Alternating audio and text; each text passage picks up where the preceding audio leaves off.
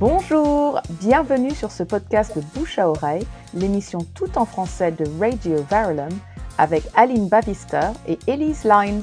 Si ce podcast vous plaît, vous pourrez en trouver d'autres ainsi que ceux des autres émissions de Radio Verulam sur le site radioverulam.com. Vous pouvez aussi nous suivre sur Facebook à RV Bouche à Oreille tout collé. Ouvrez vos oreilles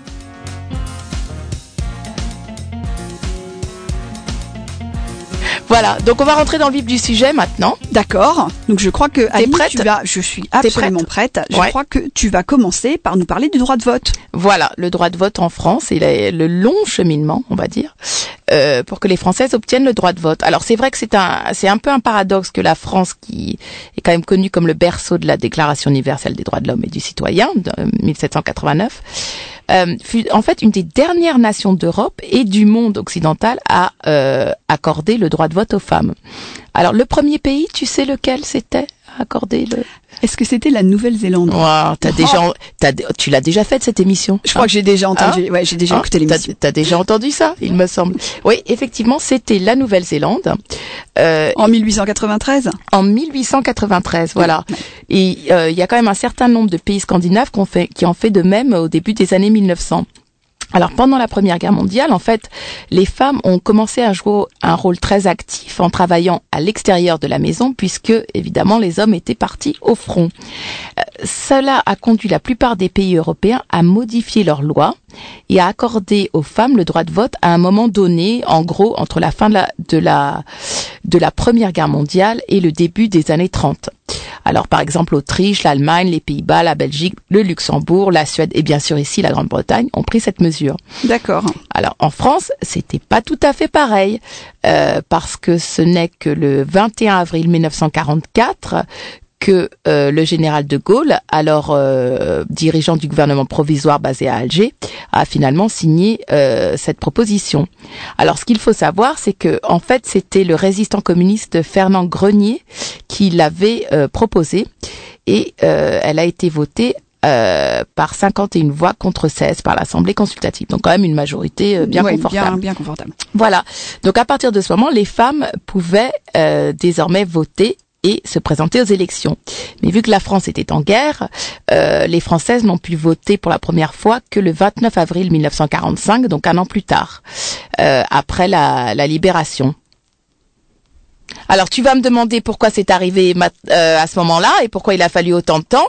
Eh bien, en fait, c'est parce que euh, pourquoi à ce moment-là? Bah Parce que les femmes ont joué un rôle euh, très important pendant la, deuxième guerre mondiale et en particulier dans la résistance française. Et leur courage, les sacrifices qu'elles ont qu'elles ont faits, a en fait euh, les a présentés sous un nouveau jour, un jour beaucoup plus actif, beaucoup plus impliqué. Et je pense qu'il y avait aussi euh, des pressions indéniables euh, sur la France parce qu'elle se voulait être perçue comme un pays moderne et euh, était quand même euh, un peu c'était quand même une aberration par rapport à ses voisins que les, les françaises ne puissent pas voter. Euh, il y a peut-être également euh, d'autres raisons, peut-être un peu plus pragmatiques, pour que euh, le général de Gaulle, qui était de droite comme on le sait, euh, qu'il effectue ce changement. Parce qu'à l'époque, on croyait que les femmes étaient plus conservatrices que les hommes, elles allaient plus à l'église, etc. Et elles étaient donc plus susceptibles de voter pour lui.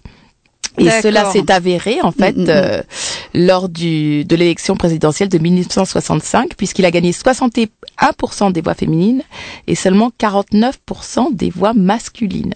Donc voilà. D'accord. Et voilà. Et puis sinon, euh, que dire euh, d'autre avant notre petite pause? Bah, Peut-être euh, quand même euh, signaler que la mémoire collective en France euh, occulte fréquemment le fait que la lutte pour le vote des femmes a commencé plus de deux siècles auparavant. Ça, n'a pas commencé en 45, euh, même au moment de la Révolution, et que les femmes elles-mêmes ont joué un rôle très actif dans cette conquête. Euh, à l'occasion du 70e anniversaire du vote féminin, Christiane Taubira, qui est alors ministre de la Justice, a rappelé ceci dans son tweet. Donc je cite non, ni donné, ni concédé, conquis par des générations de femmes obstinées, ingénieuses, courageuses, résistantes. Je vous remercie. Voilà, on se quitte sur ces mots, on fait un petit break. Welcome back. You're listening to Oreille, Radio Verlem's weekly show, all in French. You're with Aline and Elise until 10 p.m. Oui, oui, bienvenue, vous écoutez Bouche à oreille et ce soir c'est une émission à thème. En studio, Aline et Élise et Aline nous parle euh, du droit de vote et on s'est quitté avec un, un superbe tweet de, de Christine Taubira. Ouais, Christiane, ouais. Tout Christiane, pardon, oui, ouais. Christiane Taubira qui, euh, qui parlait d'un droit euh, conquis et non pas euh, donné. Exactement, voilà. voilà. Alors donc ça, ça, a été un long chemin hein, à parcourir pour les Françaises, faut, faut bien le dire. Alors si on commence en 1791, j'étais pas née, hein, je tiens à le dire quand même.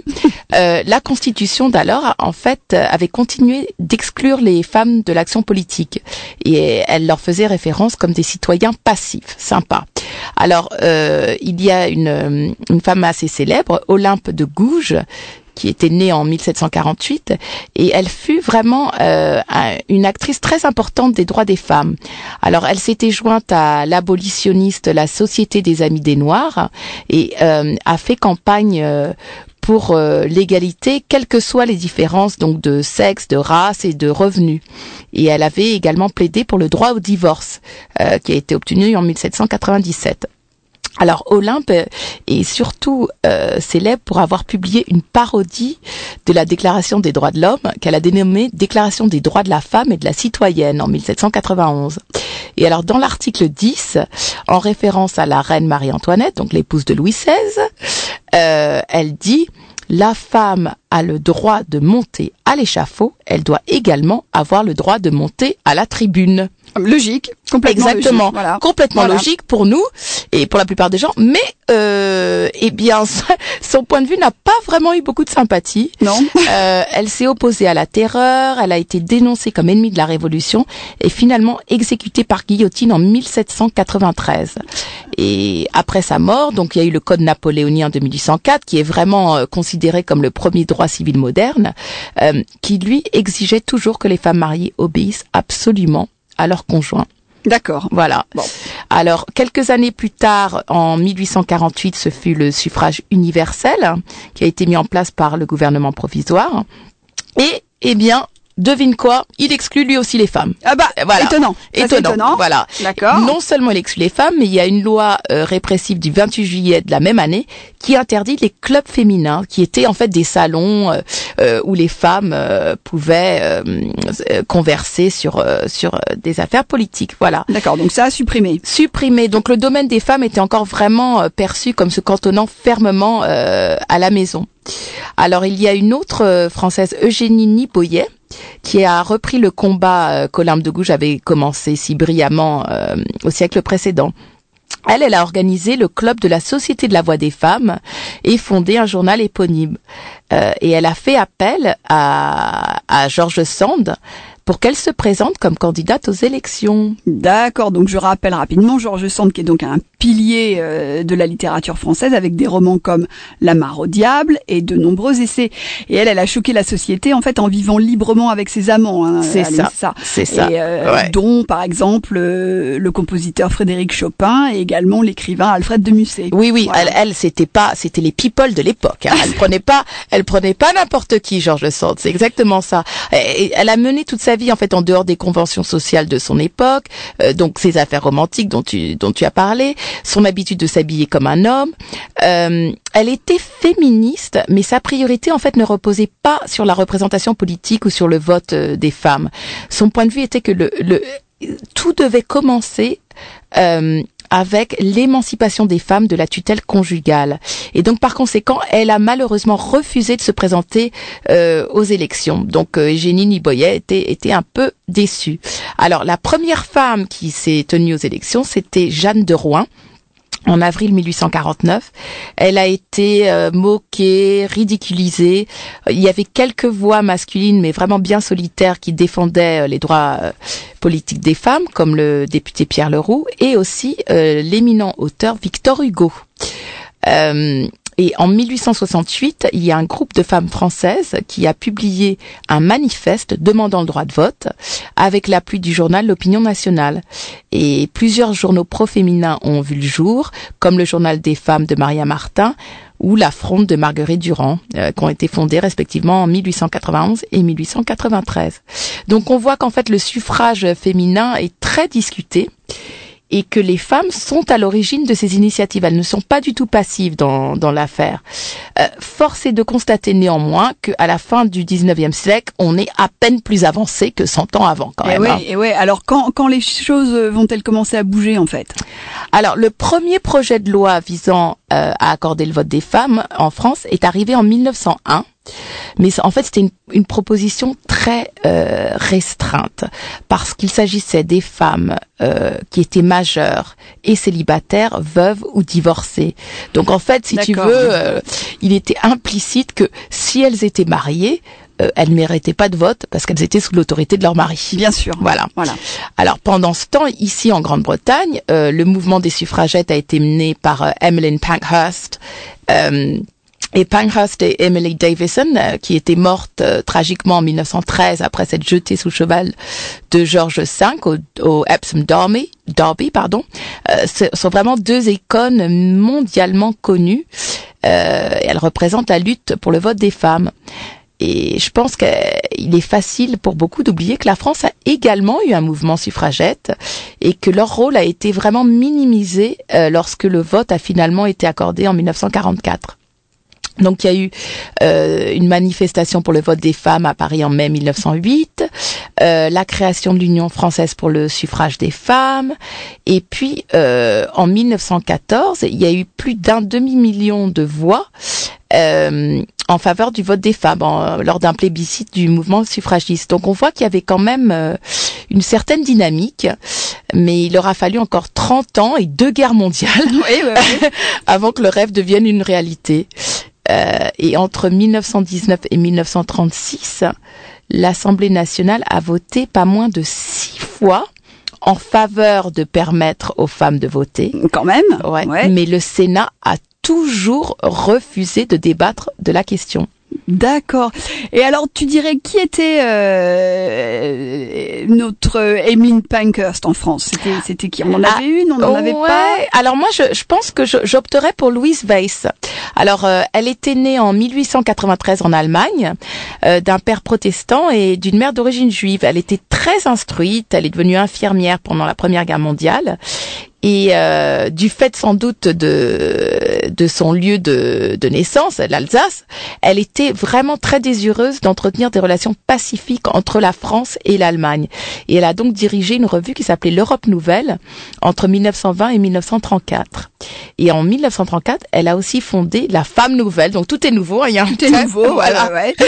qui en fait était une association pour l'égalité des droits civils. Elle l'a fondée avec euh, une autre femme célèbre qui s'appelle euh, Cécile Brunswick et qui, elle, devint plus tard l'une des premières femmes à faire partie du gouvernement de Léon Blum en 1936. D'accord. Alors, euh, Louise Faisal, elle s'efforce de renforcer le rôle des femmes dans la vie publique et elle était vraiment euh, très très douée pour faire des coups euh, médiatiques. Donc, je, te- je vous donne quelques exemples. Alors, elle a euh, elle a visité, elle s'est rendue, elle a un peu parcouru la France avec les pilotes Hélène Boucher et Marise Bastille, qui étaient vraiment, euh, comment dire, des, des symboles de- d'une femme euh, forte. ouais, voilà, ouais, c'était vraiment ouais, des, des pionnières, on va dire. Euh, Parmi ses autres coups, elle a quand même organisé un lâcher de ballon rouge avec des panneaux féministes lors de la finale de la Coupe de foot en France. Ah, Elle s'est enchaînée à un réverbère à Paris avec d'autres femmes. Et puis en 1935, elle a quand même poursuivi le Conseil d'État français en justice, sans succès, mhm. euh, contre l'incapacité des femmes à voter.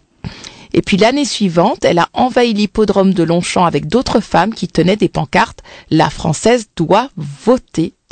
Et puis enfin, elle a manifesté euh, devant le Sénat.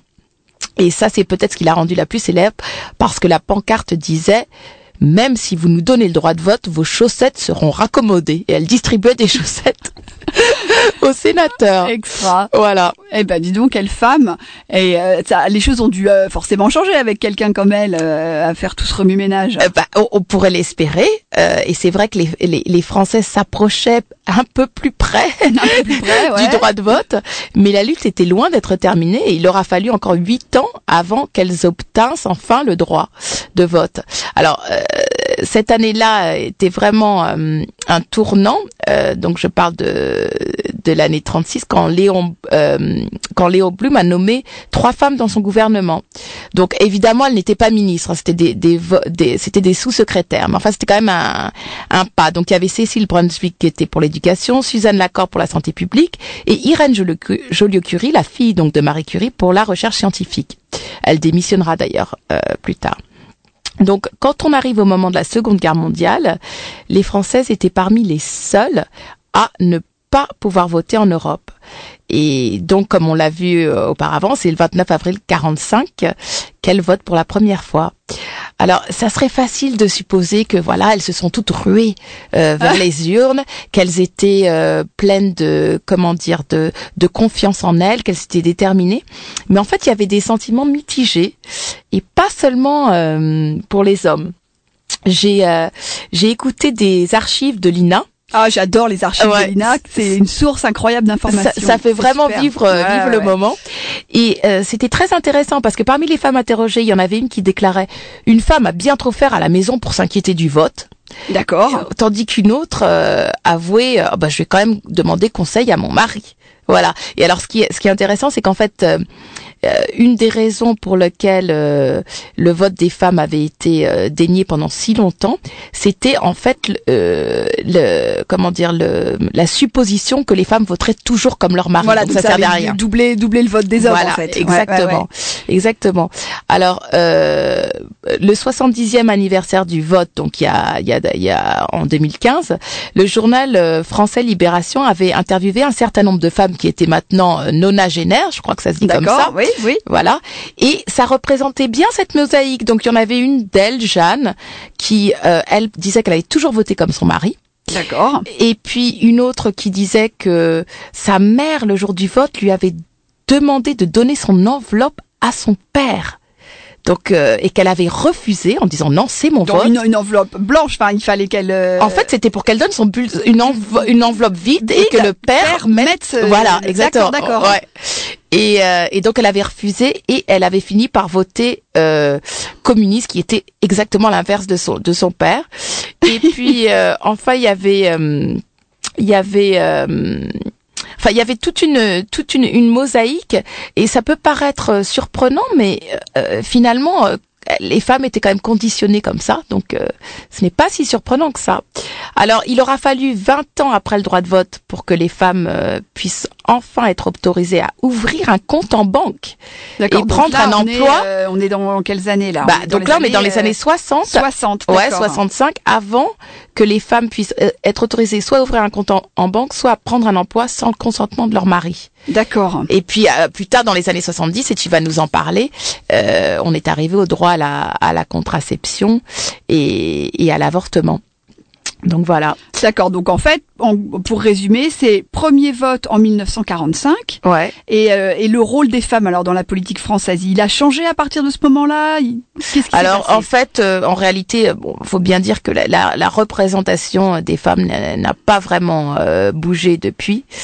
Euh, Il y a eu plusieurs euh, plusieurs euh, lois euh, pour essayer d'instaurer euh, la parité.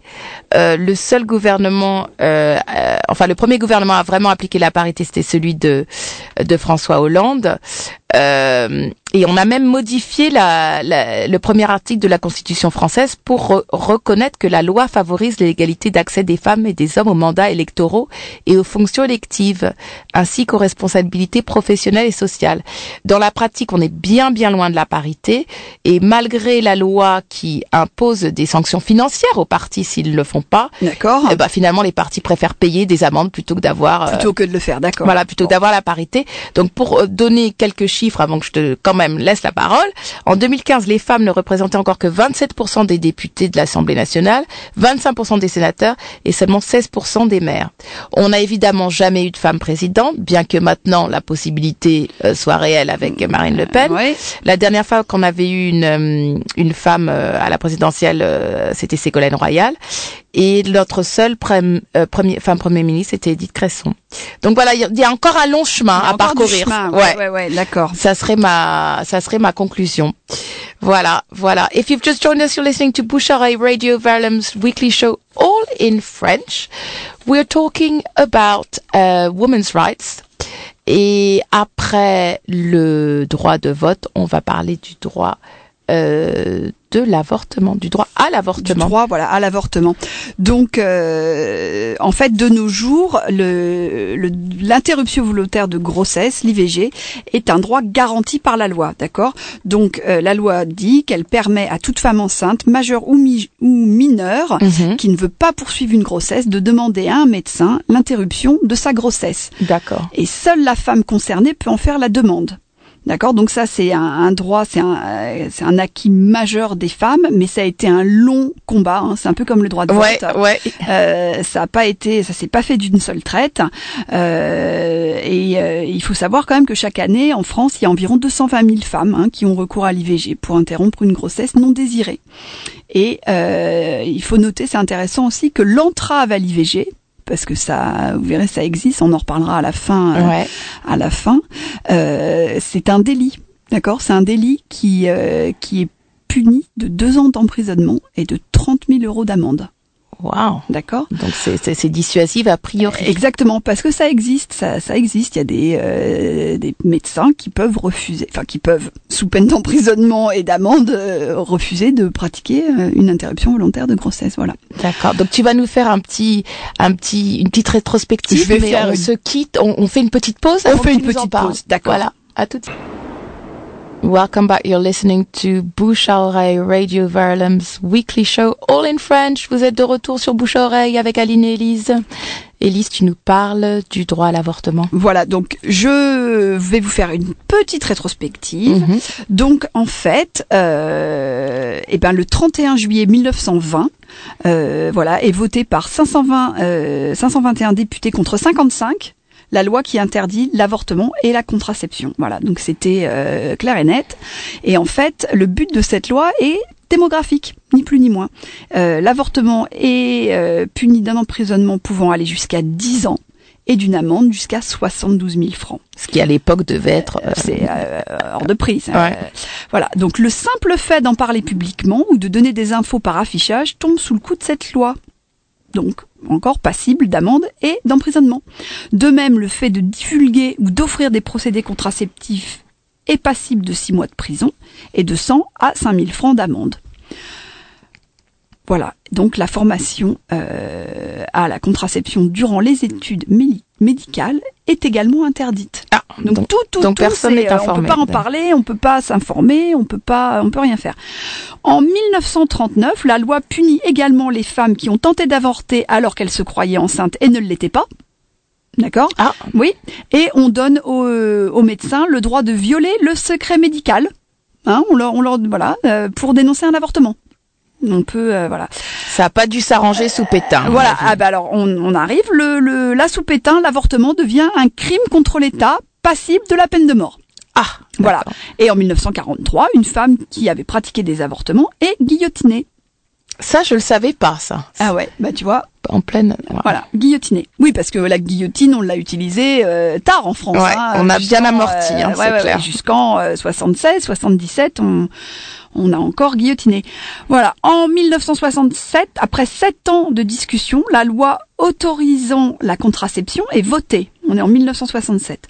Les décrets d'application ne seront publiés qu'en 69 et en 72. Ah, moi je suis née en 72, donc voilà. Pour Ah, tout vois, bah, on sait vois, pas, on ah, sait ah, pas, ouais. Le doute, c'est en gros si vous êtes né avant 72, Voilà. ah, le doute plane. Voilà, voilà. Donc la contraception est légale, mais on n'a toujours pas le droit d'en parler. Mhm. Ok? En 70, il y a une proposition de loi autorisant l'avortement en cas de risque pour la vie de la mère, viol ou malformation incurable de l'embryon. Euh, on va arriver euh, en 1973 où le planning familial commence à pratiquer des avortements clandestins. D'accord? Et le MLAC, le Mouvement pour la liberté de l'avortement et de la contraception est créé la même année, lui pratique des avortements sans s'en cacher et apprend la technique à tous ceux et celles qui le souhaitent. Donc ils sont en pleine euh, illégalité Ils sont alors. en pleine illégalité, voilà. Mais attardons-nous sur les événements du début des années 70. En 1971, le Nouvel Observateur publie dans ses pages ce qui sera surnommé et pardonnez-moi euh. French, Mm. le manifeste des 343 salopes, rédigé par Simone de Beauvoir, dans lequel, comme son nom l'indique, 343 femmes demandent la dépénalisation de l'avortement. Mais il y a des grands noms, il me Il semble. y a des des grands gens noms, euh, attention. Donc Gisèle Ali- Halimi, qui est une avocate, Catherine Deneuve, et puis des célébrités, Mm. Catherine Deneuve, Jeanne Moreau, Françoise Sagan, entre autres. Et toutes ces femmes, en fait, elles s'exposent à des poursuites judiciaires pour dire qu'elles ont euh, subi un avortement. Et ce manifeste sera suivi par un manifeste, lui cette fois-ci, de médecins qui réclament le droit à l'avortement. Euh, puis euh, la dé- qui sera ensuite suivi par la, la dépénalisation de l'avortement en 1975. Voilà, et le manifeste, euh, il commence par ces phrases de Simone de Beauvoir et dit un million de femmes se font avorter chaque année en France. Elles le font dans des conditions dangereuses en raison de la clandestinité à laquelle elles sont condamnées, alors que cette opération pratiquée sous contrôle médical est des plus simples. On fait le silence sur ces millions de femmes. Je déclare que je suis l'une d'elles. Je déclare avoir avorté.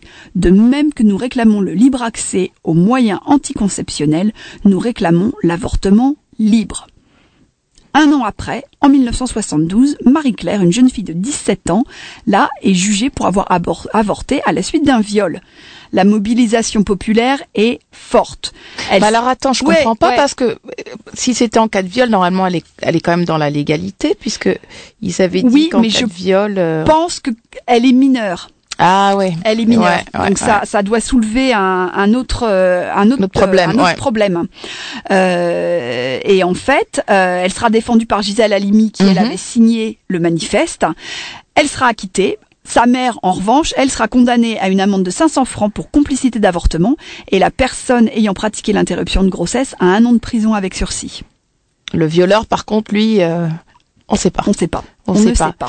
Et alors donc euh, avant donc la loi Veil qui est vraiment la, la loi que tout le monde euh, connaît, il y a eu des, il y a eu des tentatives, il me semble. Oui, il y a eu des tentatives. Tu as raison. Il y a eu la tentative. euh, il y a eu un projet de loi sous le du gouvernement Mesmer, Mhm. euh, voilà, porté par le ministre de la santé de l'époque, Michel Poniatowski, euh, qui autorisait l'interruption, qui, enfin, qui proposait une. oui, c'était un projet de loi. c'était ouais. un projet de loi hein, euh, qui disait voilà une interruption de grossesse en cas de risque pour la santé physique, mentale ou psychique de la femme, d'un risque élevé de malformation congénitale ou d'une grossesse consécutive à un acte de violence. D'accord. Ok, le texte est finalement repoussé, repoussé par 225 voix contre 212. Wow. Donc c'était juste, hein, on, parle, Ouais. on est à 13 voix. Et puis en 74, alors Simone Veil est nommée ministre de la Santé par Jacques Chirac, Mhm. qui est alors Premier ministre. Ouais. Elle occupait jusque-là le poste de secrétaire générale du Conseil supérieur de la magistrature et elle n'était pas très connue du, du grand public. Mhm. Et à peine arrivée, elle est chargée de préparer un nouveau projet de loi sur l'avortement. D'accord? Donc le projet de loi, euh, lui, il autorise, enfin, il dit, il prévoit d'autoriser l'interruption de grossesse avant la dixième semaine sur simple demande à un médecin. D'accord? Donc le, c'est en novembre 1974, elle présente son texte à l'Assemblée, voilà. Et euh, elle, est- elle se trouve devant une Assemblée, écoute bien, qui compte neuf femmes pour Mhm. 481 hommes. D'accord? Ouais, donc ça rejoint ce que je disais au, Ah bah au oui. niveau de la représentation Exactement. féminine. Clair. Euh, et la ministre s'exprime d'une voix calme, un peu tendue. Nous ne pouvons plus fermer les yeux sur les 300 000 avortements qui chaque année mutilent les femmes dans ce pays, bafouent nos lois et humilient ou traumatisent celles qui ont, qui ont, qui y ont recours. Mais je vous propose d'écouter euh, l'introduction de, de ce discours. Euh, on est allé euh, fouiner dans les pages Dans les- de, de de Lina. Lina. Ouais. Oui, Avec toute ma conviction, l'avortement doit rester l'exception, l'ultime recours pour des situations sans issue. Mais comment le tolérer sans qu'il perde ce caractère d'exception, sans que la société paraisse l'encourager? Je voudrais tout d'abord vous faire partager une conviction de femme. Je m'excuse de le faire devant cette assemblée presque exclusivement composée d'hommes. Aucune femme ne recourt de gaieté de cœur à l'avortement. Il suffit d'écouter les femmes. C'est toujours un drame.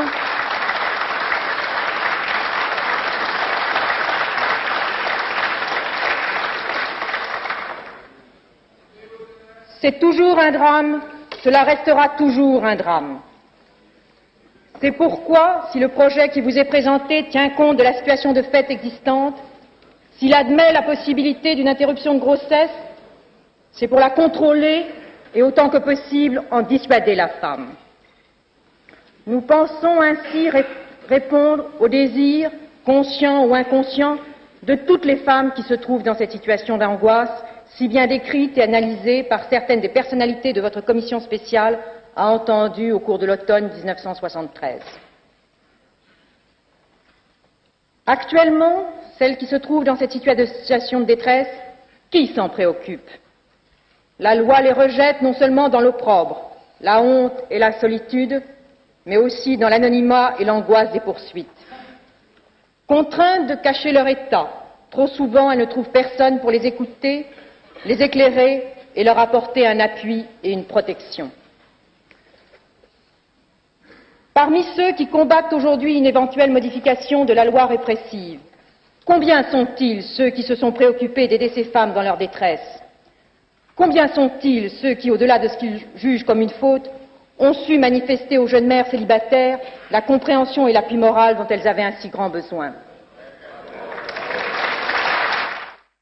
Voilà, c'était donc euh, Simone Veil qu'on écoutait. Euh, voilà, qui présente, qui présente son projet de loi à l'Assemblée. Donc son discours va durer une heure. Il est chaleureusement applaudi par la gauche. La droite se tait pour l'instant.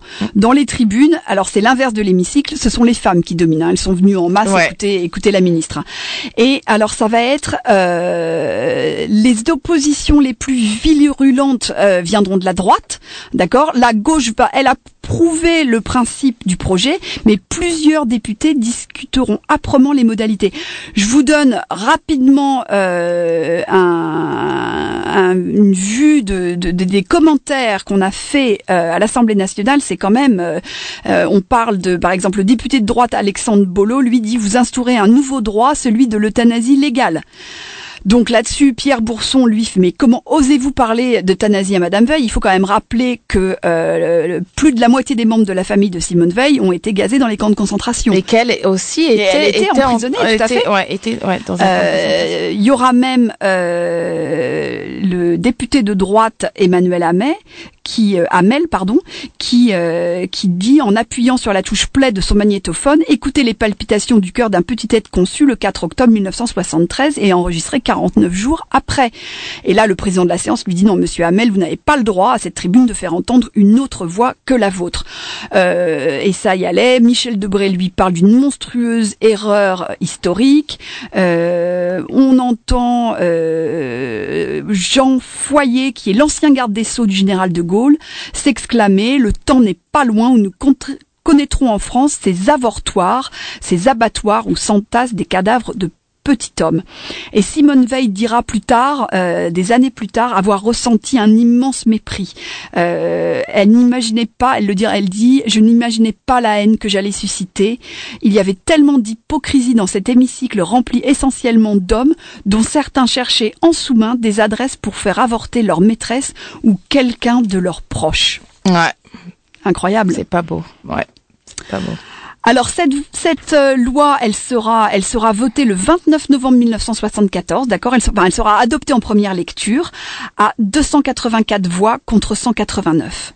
Voilà. Et tout a failli, comme je disais tout à l'heure, basculer parce que les socialistes, eux, menaçaient de ne pas voter le projet à cause d'un amendement permettant aux établissements hospitaliers privés de ne pas être obligés de pratiquer l'avortement. D'accord. Donc ils s'opposaient, voilà, ils s'opposaient à cette petite euh, partie.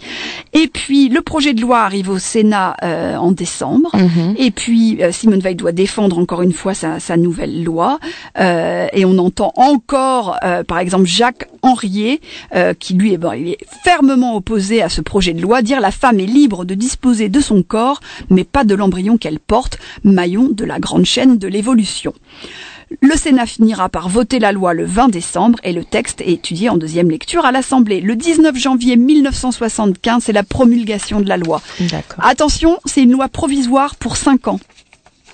Il Ah, en- tiens. Oui, oui. Il en faudra une deuxième qui sera adoptée le 31 décembre 1979 pour que l'avortement soit finalement légalisé. Finalement et définitivement légalisé, voilà.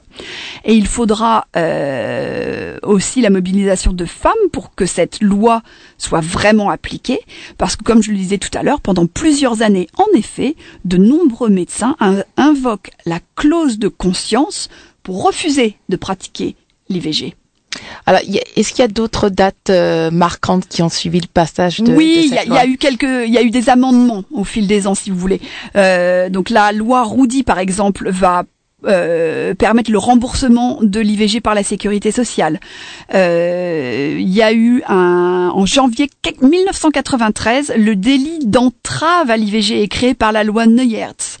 D'accord, donc euh, c'est ce que ce que je vous disais euh, au début de, de ma présentation, euh, avec les euh, les 30 000 de- euh, euros d'amende et la euh, possibilité de passer deux ans en prison si on, on refuse de faire un, une IVG. Voilà. Euh, et face au nombre de femmes qui partent chaque année à l'étranger pour avorter, il y a un, un amendement qui sera fait en, en 2001. Voilà, le délai pour interrompre la grossesse sera prolongé jusqu'à la 14e semaine d'aménorrhée et euh, l'autorisation parentale pour les mineurs n'est plus nécessaire. Voilà.